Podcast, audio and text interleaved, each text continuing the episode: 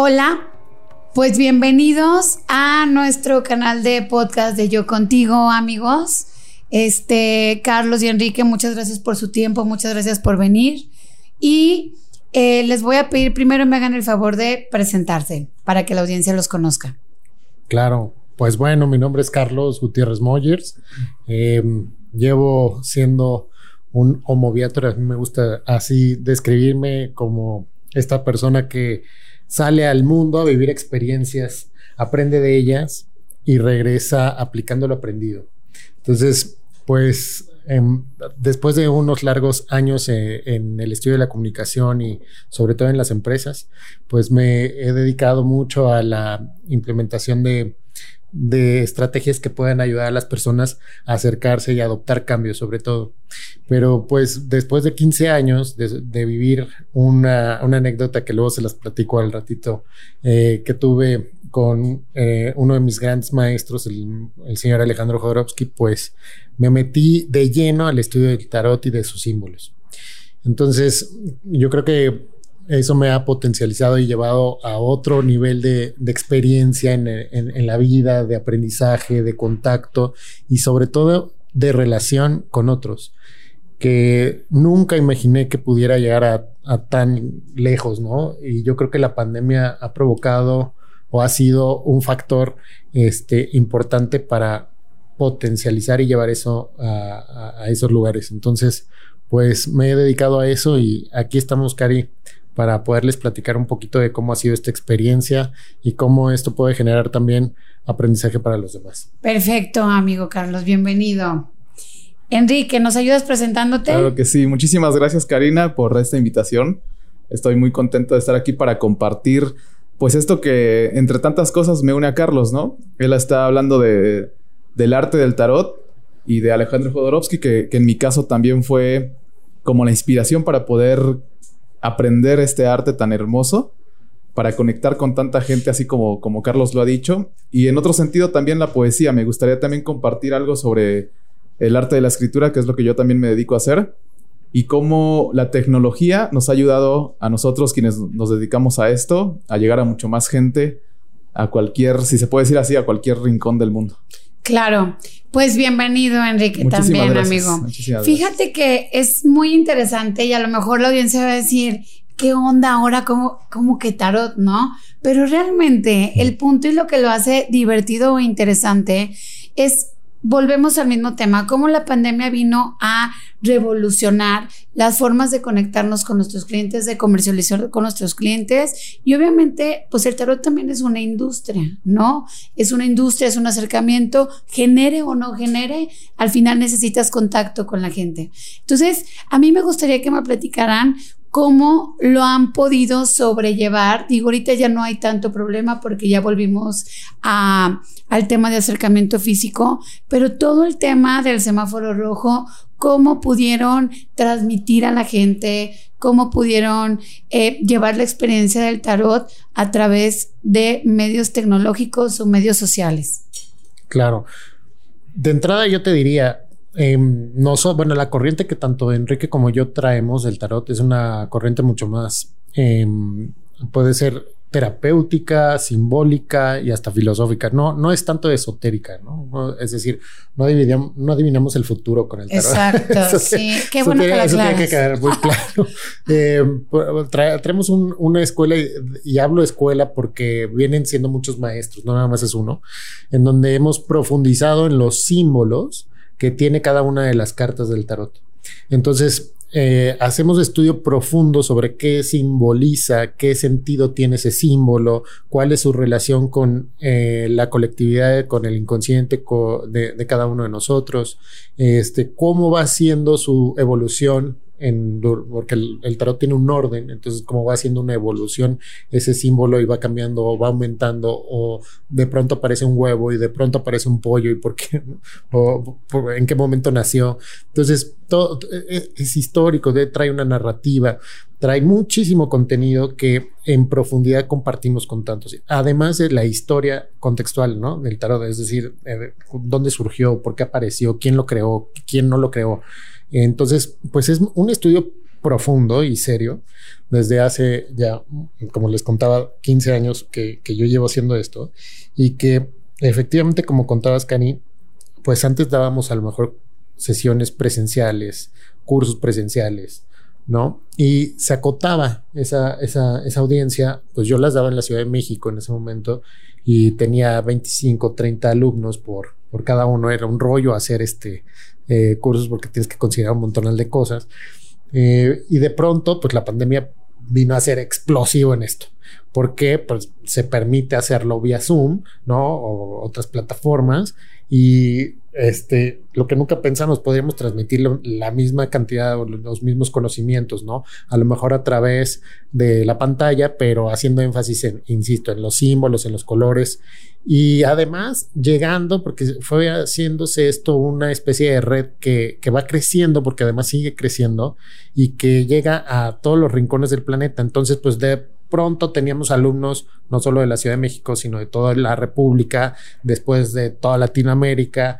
Eh, bueno, nosotros hemos llegado a tener alumnos tanto de Europa y de Asia eh, compartiendo pues estos conocimientos y haciendo redes porque lo que hemos estado fomentando pues es que las personas aprendan a leer tarot y aprendan a compartir este conocimiento con otros.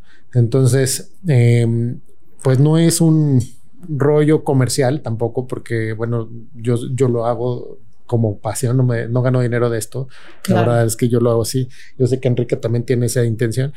Este, y lo, y lo vamos pues promoviendo, promoviendo para que más personas lo conozcan, más personas se acerquen a él, más personas le quiten como este paradigma esotérico. Esotérico de me van a leer el futuro y me van a decir que me va a morir o se me va a casar o no, ¿no? Entonces, este, pues así es como hemos empezado a romper ese tipo de esquemas y la verdad es que pues sí, sí nos ha ido bastante bien en ese sentido. Qué bien, Carlos. Fíjate que yo esto del tarot desde que los conocí a ustedes rompí con ese esquema esotérico totalmente y estoy empezando a entender esto que es bastante complejo y, y tiene toda una ciencia atrás. Enrique, ¿tú qué me puedes platicar en tu experiencia con en este tiempo? Claro, mira, una de las cosas importantes que yo creo que hay que decir cuando hablamos del tarot es que es una herramienta o un instrumento para el desarrollo del alma, del desarrollo de la conciencia humana. Porque de pronto nos podemos encontrar en la calle con postes, con, anuncios que dicen que cuando te vas a, te vas a casar o, o amarres y esas cosas. Y, esto que hacemos nosotros es muy diferente, es simplemente como para empezar a verse uno mismo empezar el desarrollo humano a través de la responsabilidad de cada uno de nosotros. Y bueno, tú eres una de las personas que ha tenido la experiencia de recibir la, lectura de tarot. Y yo creo que hay muchísimas fuentes o líneas para poder salvarnos de o, desarrollarnos en el mundo. Y el tarot es una de estas, de estas herramientas o instrumentos. En mi caso, yo también llegó a mi vida el tarot de Marsella gracias al maestro Alejandro Jodorowsky, porque en una película aparece una cartita que se llama El Loco. Eh, y me encantó, me fascinó, como si vieras un cuadro y te, te, impacte tanto que, lo empiezas a adorar, ¿no? Eh, aquí está la cartita, El Loco. Esta es la, carta que viene en una de las películas del maestro Jodorowsky.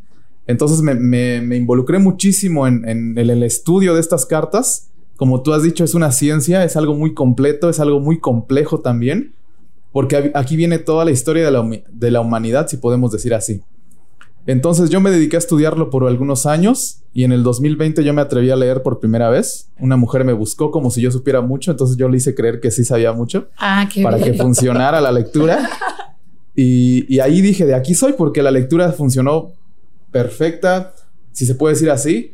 Eh, digamos que la mujer se vio en esas cartas y dije, bueno, pude hacerlo, quizás de aquí soy y lo, lo seguí haciendo tres meses de lectura eh, presencial, después vino este, esta situación y para muchas personas lamentablemente fue como cerrarse eh, demasiado en sus proyectos y trabajos, pero para mí fue como el boom de, mi carrera como lector de tarot, ¿no? Porque yo empecé a publicar en mis redes que estaba leyendo tarot y me llegaban montones de mensajes de, por ejemplo, de Bulgaria, de, de, Francia, de España, de Colombia, de Chile, de, todo, eh, América del Sur y para mí fue abrirme a este mundo a través de las lecturas del tarot. Entonces ahí ves la importancia de lo tecnológico, de que de pronto las personas como que hay algunas personas, ¿no? Que, que, lo hacen como que lo quieren apartar de la humanidad, pero es una forma de progreso. es una forma de conectar con el, con, con el humano también. De pronto también las redes sociales se ven como, como solamente imagen, pero también te encuentras a gente maravillosa a través de las redes. Es decir, yo estoy aquí gracias a eso, porque me conectó, me contactó Carlos a través de, mi página de Facebook y aquí estamos compartiendo. Qué padre. Y definitivamente un mundo que no esperarías que digitalmente tuviera, uno, sacarlo del tema esotérico, eso es súper importante. Y dos, pues se te puede cerrar el mundo, ¿no? Decir, no, pues ya hasta que regrese la pandemia. Y entender lo que tú acabas de decir, que es de trascendencia humana, es algo súper interesante. Yo tuve la experiencia el sábado de que Carlos me leyera el tarot y fue una experiencia sumamente bonita. Yo estaba con un poquito de miedo, con intriga, pero a través de la ignorancia que tenemos el común denominador de la sociedad, de que no pues es una ignorancia total y falta de información, ¿no? Claro, sí, completamente normal. Ahora, eh, esto, esto de la falta de información tiene un sentido. Em, a ver, el tarot, este tarot de Marsella se sabe que aparece alrededor de 1400, 1410. Eh, ¿no? En una época en donde supuestamente estábamos hablando del oscurantismo medieval. Ajá que de pronto pues ya no cuadra porque lo que se ha descubierto con la cantidad de símbolos es que por ejemplo el tarot pues es un, ni, ni siquiera podemos decir tiene lenguaje masculino o femenino, ¿no? Está integrado por ambos, por ejemplo. Así como hay un papa, hay una papisa. Claro. Pero a ver, ahora regresa a 1402 en esas épocas medievales tan controladoras por la, por la iglesia, ¿cómo es posible que haya sucedido eso? Claro. ¿Cómo es posible que a alguien en ese momento se le haya ocurrido poner, no sé, mujeres que estén eh, a lo mejor desnudas, ¿no? Como en, el caso de la, de la estrella, que por ejemplo por ahí aparece una mujer que está este, desnuda y, que bueno, está aceptando su vulnerabilidad de, de quién es. Entonces, no pareciera que nos dicen eh, que no tiene nada que ver con, con esas ideas y de pronto eh, teorías que o paradigmas con las que hemos venido viviendo, ¿no? Eh, yo entiendo que este tarot no lo creó específicamente una persona, no tiene un autor. Eso es muy importante. El tarot de Marsella es el tarot más antiguo que se conoce y no tiene un, un autor en específico. Entonces, se le atribuye que tal vez a muchos iluminados estuvieron eh, juntos probando y, tratando de, hacer este diseño de cartas. Entonces, puede, podrían haber sido es más gente de diferentes religiones, porque de pronto encontramos temas eh, católicos o cristianos, como también este, judíos, como también em, musulmanes, ¿no? Eh, hay de todo. La verdad es que los símbolos van, van creciendo y se van haciendo como una especie de complemento y correlación con, con la humanidad, como decía Enrique. Entonces, por ejemplo, también tenemos toda la parte cosmo, este, de, cosmogonía, o sea, la estrella, la luna, el sol, ¿no? O sea, ni siquiera nos quedamos como en algo terrenal a lo mejor. Entonces, eso tiene que ver con nosotros como seres humanos, pues sí, eso es lo más importante. Yo acá lo que sé es que todo símbolo es una metáfora de nuestra vida lo interesante es cuando le damos sentido a esa metáfora, ¿no? Si, por ejemplo, un colgado, se me ocurre ahora, ¿por qué la gente se necesitaría colgar? O sea, ¿cuál es el símbolo o la metáfora del colgado? Pues porque hay muchas veces en la vida en donde estás harto de ver siempre lo mismo y si tú necesitas avanzar en tu vida, es necesario colgarse y verla desde otro punto de vista. Claro. Si no, pues te la pasas haciendo lo mismo y los resultados que estás obteniendo pues, son los mismos, a pesar de que quieres resultados diferentes. Que es el significado de locura, ¿no? Claro, ¿no? y te vuelves loco. Entonces, justo el colgado se, cuelga de uno de sus pies para em, meditar sobre sí mismo, ¿no? Hacer un espacio de introspección y empezar a ver la vida de forma distinta. Entonces, esa es la metáfora. Ahora, ¿cuál sería el sentido de, esa, de ese cuento, de esa narrativa que les acabo de decir sobre la carta? Pues de seguro hay muchísimo en ello. O sea, eh, estoy completamente consciente de que en esta pandemia, otra vez, ¿no? regresamos a eh, la, carta del colgado simbolizaba o le daba sentido a lo que estamos viviendo, porque era un momento de pasividad, en donde no podíamos controlar nada, en donde no teníamos la información verídica de lo que estaba sucediendo, donde nos fue llegando según lo que se iba descubriendo y no nos quedaba más que poner las manos atrás y quedarnos encerrados, ¿no? Entonces, por ejemplo, pues ahí adquiere sentido. ¿Y cuál es el sentido a lo mejor de, vivir ese periodo? Eh, el tarot desafía, o sea, en cada carta te da el mensaje, pero te desafía que pases a la siguiente. Entonces, por ejemplo, la que sigue después del colorado, pues es la, el arcano sin nombre o como muchos le conocen la muerte. Cuando tenemos un periodo de introspección de nosotros, lo que nos queda es transformarnos. Claro. La muerte no es el fin, ¿no? Entonces, eh, entramos en un periodo de transformación profunda de quienes veníamos siendo hasta ahora. Entonces, ahí entra la posibilidad del ser, de que eso, podemos coexistir y coser ¿no? de, diferentes, de diferentes maneras, en diferentes mundos, podemos co-crear con otros espacios nuevos. Entonces, eh, de eso se trata y ese es el desafío y ahí es cuando te da sentido. Entonces, imagínate que todo esto, pues, lo hemos venido compartiendo, como te decíamos, con muchísima gente y pues sí, sí rompe eh, paradigmas y...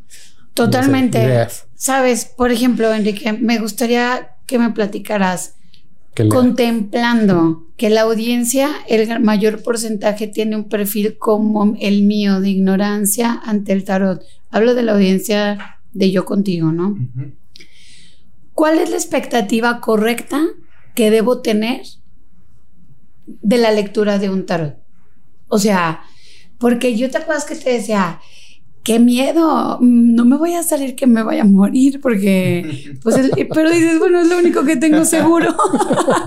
Exacto. Eso sí va a pasar. Eso sí va a pasar. No sabemos cuándo. Pero, me refiero a esta ignorancia, a este, al decir, ¿cuál es la expectativa correcta que debo tener ante la lectura del tarot? Mira, has, has dicho quizás que la gente, o en tu caso, hablando de ti sobre la ignorancia que tiene de las cartas, pero no es así porque el significado de la carta, o sea, es como un espejo cada carta. Tú puedes mirarte en una carta y decir, por ejemplo, ¿qué, imaginas de esta carta? ¿no? ¿Qué sientes al verla? ¿Qué te transmite? Y ese significado que tú tienes de la carta ya rompe con esa ignorancia quizás. Pero entiendo tu pregunta, que, mucha gente por ignorancia y por miedo eh, no se atreve a, a adentrarse a este mundo del tarot. Pero es una maravilla es, es, es, es, un instrumento, un libro completo que nos puede ayudar a transformarnos realmente porque nos pone de frente a nosotros. Como lo que dijo eh, Carlos de esta carta es, esta carta ahora que comenta esto de la pandemia salía muchísimo en ese tiempo, porque era un tiempo de espera realmente, un tiempo de decir, no meto las manos en esto que no puedo hacer. Es decir, eh, hay cosas que no tenemos permitido hacer y dejamos que la vida lo haga. Entonces esa sabiduría, como en ese sentido de lo que estamos hablando, eh, esa, sabiduría nos entregan las cartas, para eso es. Y quienes leemos el tarot no pretendemos nada, es decir, eh, pueden hablar eh, diferentes cosas o, mal o como lo que comúnmente se, se, conoce del tarot, pero nosotros lo hacemos con mucho amor y con mucho profesionalismo y con mucho respeto siempre, porque si algo sabemos de la escuela jodorowskiana es que siempre es una ayuda mutua de alma a alma con quien esté enfrente de ti, siempre, siempre. Entonces, para recibir la lectura yo simplemente le comunico a las personas que tengan la apertura para esto, en el sentido de que puede que el, tarot te diga una verdad y que tú la caches y que esa verdad te transforme la vida. Yo, soy un creyente de que las palabras nos transforman y que las palabras nos van construyendo, es decir, si te dicen a ti que eres maravillosa para esto, posiblemente seas maravillosa para hacer ese proyecto y te lo creas y, y tu inconsciente también se lo crea y empieces a revolucionar tu ser. Es un ejemplo básico, digamos, de lo, de lo hermoso que puede ser el tarot en nuestras vidas. Em, yo lo asemejo como ante las personas como si fuera un test psicológico así rápido. Y quizás salga tu situación en, 10 minutos o en 20. Y a partir de eso empieza la toma de conciencia de la persona que está enfrente de ti y que todo recae hasta cierto punto en, en la responsabilidad de quien recibe la lectura. Fíjate que es justo lo que te iba a decir. Creo que estar consciente es muy importante para poder estar abierto a escuchar lo que tienes que escuchar y lo que tienes que enfrentar para trascenderlo, ¿no? Claro que sí. Importante y a veces a veces no y el tarot te dice, ajá, no estás consciente y no estás abierto. Porque, por ejemplo, el sábado que me dijo Enrique, pues tú estás loca consciente, ¿no? Y sí, yo me considero una loca consciente, ¿no? Y una neurótica consciente y una controladora consciente, pero creo que mientras estemos conscientes, estamos pues condenados a trascenderlo, ¿no? A desafiar eh, lo que decías, o sea, nos desafía trascenderlo. A ver, eh, consciente del control, a, veces no, no, no, siempre es. O sea, más bien estamos muy acostumbrados a ser controladores, por ejemplo. Y se nos, se nos cae el mundo cuando, cuando se nos cae el control. Entonces, ahí, por ejemplo, tenemos que preguntarnos mucho sobre nuestra relación con la incertidumbre. Yo, creo más bien que vivimos en un mundo incierto, en donde no podemos asegurar nada.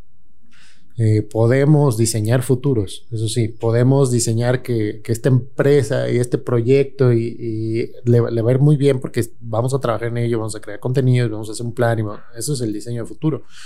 Y eso no significa que así tenga que ser. De seguro, yo tenía un jefe que decía, volando cambiamos hélices, ¿no? Porque es importantísimo. Pero esa es la relación con la incertidumbre. ¿Qué capaces seríamos de estar volando y cambiar hélices en pleno vuelo?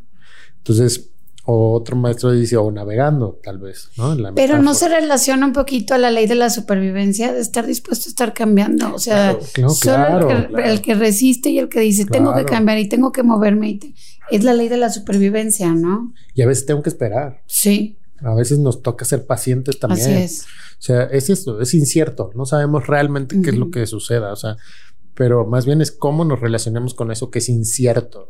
La verdad es que en muchas ocasiones da pánico. O sea, y, es, y, y, no lo tenemos tan consciente. ¿eh? ¿Eh? decimos que lo tenemos consciente, pero realmente no. Hasta que nos enfrentamos y la vida nos pone en el centro de la tirada con esa eh, incertidumbre, ahí es cuando de verdad el cuerpo lo siente y lo manifiesta. Y te enfermas. Claro. Acabas enfermándote. La salud, la, el cuerpo te cobra una factura. Por ejemplo, ahorita en una época de incertidumbre pasada, pues qué miedo, ¿no? Qué miedo estar tan inciertos, qué miedo, qué miedo y te acabas enfermando. Somos vulnerables ante todas esas cosas. Igual algo que nos enseña el tarot, de, acuerdo a como yo lo he visto, es, eh, como tú has dicho, no soy loca consciente, ¿no? Yo, yo, creo que hay que decir estoy siendo loca consciente, porque mañana quizás no. Exacto. Caigas en lo más bajo de tu ser y ya está bueno. También está bueno para probarse cómo uno es, eh, cómo uno es hasta abajo de nuestro ser, hasta, hasta el nivel más inconsciente que tenemos. Entonces es ese desafío, es esa lucha también quizás con la propia vida o con uno mismo, pero para un desarrollo del alma, que creo que es lo más importante del ser. Para mí lo más importante de los seres humanos es el corazón y el alma, lo que tenemos que desarrollar, porque todo va a perecer, es decir, todo nuestro cuerpo, todos nuestros bienes van a desaparecer siempre, para siempre digo. Lo único que queda es la energía humana, esa, esa quizás al morir toda la esencia regrese a la divinidad y es todo lo que queda. Entonces quizás tengamos un trabajo, ayudarle a eso que llamamos Dios.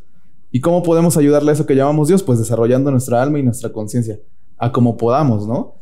Cada uno entiende su iluminación como quiere entenderla, pues para mí quizás iluminarme sea aprender a leer el tarot, ¿no? Quizás para mí iluminarme sea publicar otro poemario. Quizás para un científico es conocer la cura del, COVID, ¿no? Y así, cada quien se ilumina como puede. Y eso creo que también es muy importante, encontrar la vía del sentido de tu propia vida. Y estar en tu mejor versión. Creo que es muy egoísta no estar en búsqueda de tu mejor versión y no ofrecerle eso a tu comunidad, a tu mundo, a tu familia, a tu gente. Totalmente de acuerdo. Oye, hemos sido, o sea, ya viviendo aquí, pues creo que tenemos todos un llamado, ¿no? Al que tenemos que responder. Eso es a lo que yo le llamo, bueno, no yo, muchos le llaman sentido de vida. Em, pero, ¿sabes? Se nos olvida que tenemos ese llamado. Y yo, yo como lo pongo en palabras, a lo mejor, eh, todos tenemos que ser una oferta para el mundo. Y esa oferta para el mundo tiene que estar en relación a qué le preocupa al mundo. No solo voy a ser, igual, no, el mundo tiene preocupaciones estamos llenos de preocupaciones. Y hay personas que saben escuchar muy bien esas preocupaciones y volverse una oferta. De hecho, los negocios hoy en día, por, supuesto los tecnológicos, ¿no? nacen de la escucha de preocupaciones. ¿no? O sea, el que no tengas la seguridad, como nació Uber, ¿no? El que no tengas la seguridad, la este, confianza de transportarte de un lugar a otro con todas esas medidas como se hace y al escuchar esa preocupación nace una oferta como Uber, ¿no? Lo Pero así incluso como, a ver, fíjate, aún estando en el éxito, tienes que estar escuchando. No, tienes que seguir. Seguir, estás obligado porque claro. ya parezco disco rayado, no me importa mi comunidad de estar así de ya, por favor, que se calle la señora. Este, pero no que a Blockbuster, Kodak, eh, fueron empresas que estuvieron en la cumbre, en el éxito, no observando. Claro. No observando las televisoras, no observaron la tecnología, no observaron. Entonces hay muchas industrias que no están observando para no crear la nueva oferta. Entonces, no cambian, no sobreviven. Es la ley de la supervivencia. Y además antes, a lo mejor los espacios entre una preocupación y otra eran todavía más paulatinos, ¿no? Pero de pronto y ahora con este impulso y con este mundo en el que estamos tan vorágine, eso ya no es. O sea, los cambios son de un día para otro, de un día para otro cambió la tecnología y de un día para otro te adaptas o te mueres. Entonces, yo la verdad que como consultor siempre llego preguntándome si esta empresa va a sobrevivir los próximos cinco años. Exacto. Sí, en serio, porque si no tienen eh, el potencial ¿no? en procesos, sistemas, etcétera, la verdad es que no, no auguro mucho. Entonces tiene, tenemos que ser capaces de ser flexibles y, modificarnos. Cambiantes. Sí, sí, totalmente de acuerdo. Hay que entrarnos o adaptarnos a lo que está pasando, ¿no? Por ejemplo, yo me doy cuenta mucho que ahora la relación de escritor con, con lector están de la mano. Es decir, antes esperabas a que salga el libro y mandar comentarios quizás, pero ahora mandas un tweet, te aplauden o, te, te, dicen groserías o lo que sea, pero ahí está el contacto lector claro. con escritor y, está buenísima. Ahora, eh, si los escritores de antes existieran ahora, estarían ahí en Twitter y en Facebook. Entonces hay que aprovechar esas herramientas. En, mi caso me ha funcionado muchísimo. Me hubiera encantado mandarle un tweet a Octavio Paz. Imagínate el legado que dejaría, ¿no? ¿eh? Las redes abiertas de alguien increíble. se, hubiera estado fantástico. Por eso hay que explotarlo, generar contenido de valor. Pero creo que gran lección de todo esto y que también trae el tarot y a partir de la lectura, creo que es humildad y empatía. O sea, para poder aceptar, para poder cambiar, para poder ponerme en los lugares de la otra persona, es humildad y empatía en el tema humano, en el tema profesional. No sé si están de acuerdo. Lo que dijiste de generar, ¿cómo? Generar. Oferta. Ofertar. Eh, ay, se me fue la idea, perdón, pero es, muy importante lo que has dicho. La empatía es, es vital en este momento de la vida. Algo que no está pasando tanto en redes, ¿no? De pronto piensas esto y te atacan. Es decir, está bueno que no pienses igual que yo, pero no está bueno que no me respetes y que ataques. si pienso diferente, está bien, piensa diferente, pero no, no es necesidad para que empiece ese ataque, ¿no? Falta empatía. Totalmente. No, todos sabemos que es un derecho fundamental y humano pensar diferente, pero... Exacto. claro, claro, sí, claro. Oigan, ¿cómo les gustaría o si se pudiera hacer alguna dinámica para cerrar el... el ¿Tenemos público en vivo? El programa sí. ¿Y nos pueden contactar? A ver, no sé si están escribiendo a través de Enrique. Hay algunas preguntas por ahí. No saludamos por ahí. No saludamos al público de Enrique. No. Que siempre se conecta. Es que ¿por qué oh. no me puso a mí? Ajá. o, podemos hacer algo, Karina. Puedes eh, tú agarrar alguna carta y y simplemente darte un mensaje del día con esa carta. ¿Te ah, parece? me parece perfecto. la revolvemos, sí. Generar contenido de valor, dijiste, Karina. Generar, contenido, de valor. Es como, como concentrar todo lo que hemos hablado, es decir, ese contenido de valor en el humano y en todo lo que estás haciendo, en tus proyectos, en todo lo que estás haciendo. A mí otra cosa que me gustaría que transmitiera, que antes de que hagamos la dinámica, es su preparación con el tarot y el maestro con quien se prepararon. Porque como en todo, así como en marketing digital y en tecnología hay charlatanes, en todo hay charlatanes. Claro, sí, totalmente. Entonces, a mí me gustaría que documentaran al público la preparación que tienen, o sea, porque es muy admirable y respetable para que hoy podamos tener el tarot en esta mesa. Claro que sí, pues bueno, yo siempre he dicho que eh, consagro el nombre del maestro Alejandro Jodorowsky, él me ha ayudado muchísimo en ese sentido. Yo diría que él es mi maestro a, través de esto del tarot. Y como te dije hace rato, siempre lo hacemos con mucho respeto y responsabilidad porque se necesita responsabilidad para leer el tarot porque te digo, las palabras son muy importantes para las personas. Y lo, que puede trascender en claro, uno, ¿no? sí, exactamente, lo que tú le digas puede transformar la vida de la persona para bien o para mal. Entonces es una responsabilidad muy grande. Muy bien.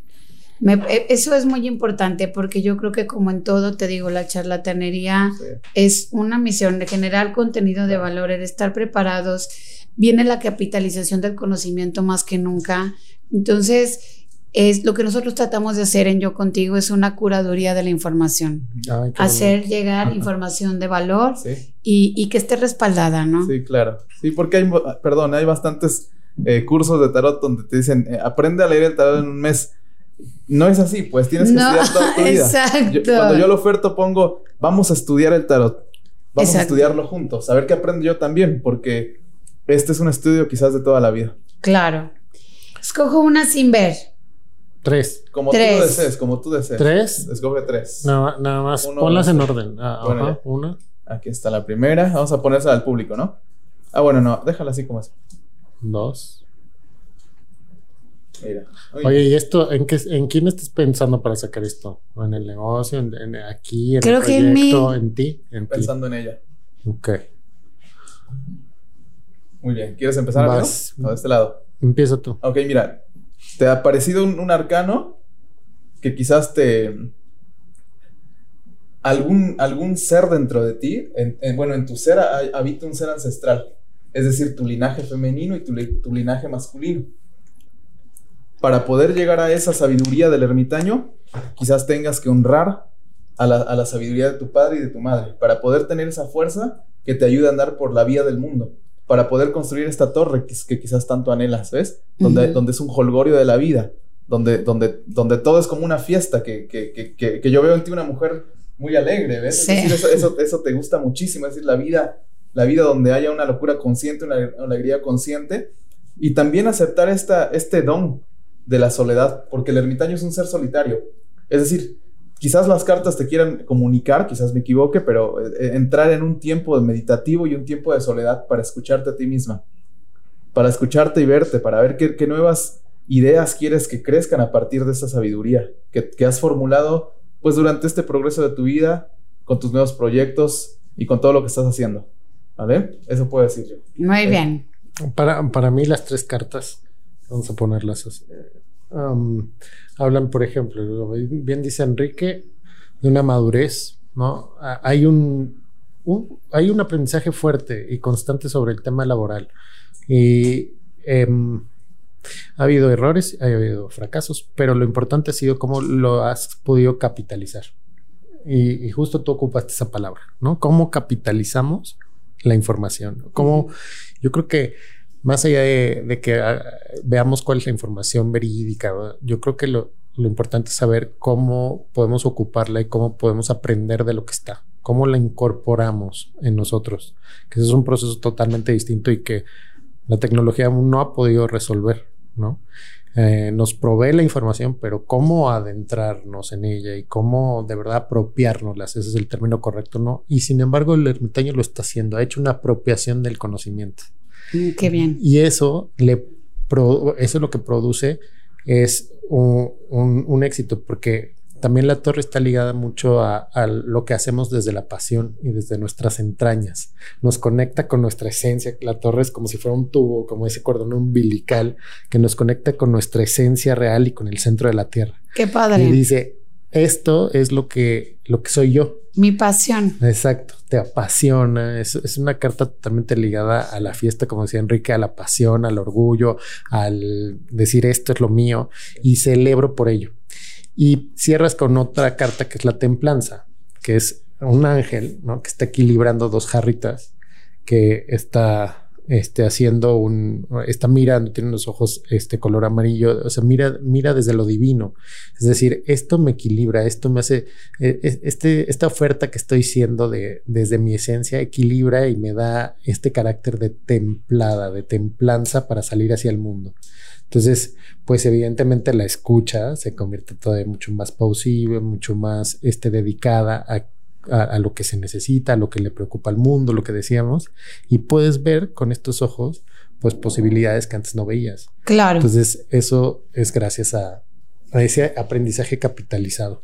Pues me encantó y, me hace sentido totalmente, sí. Porque además lo compartes con muchas personas. No sirve el conocimiento si no lo compartes, así que aquí estás. Totalmente, y lo disfruto y me apasiona. Yo creo que cuando dejas de trabajar es cuando amas lo que haces, ¿no? Y eso se puede transmitir y... Que nunca falte. Y sabes qué,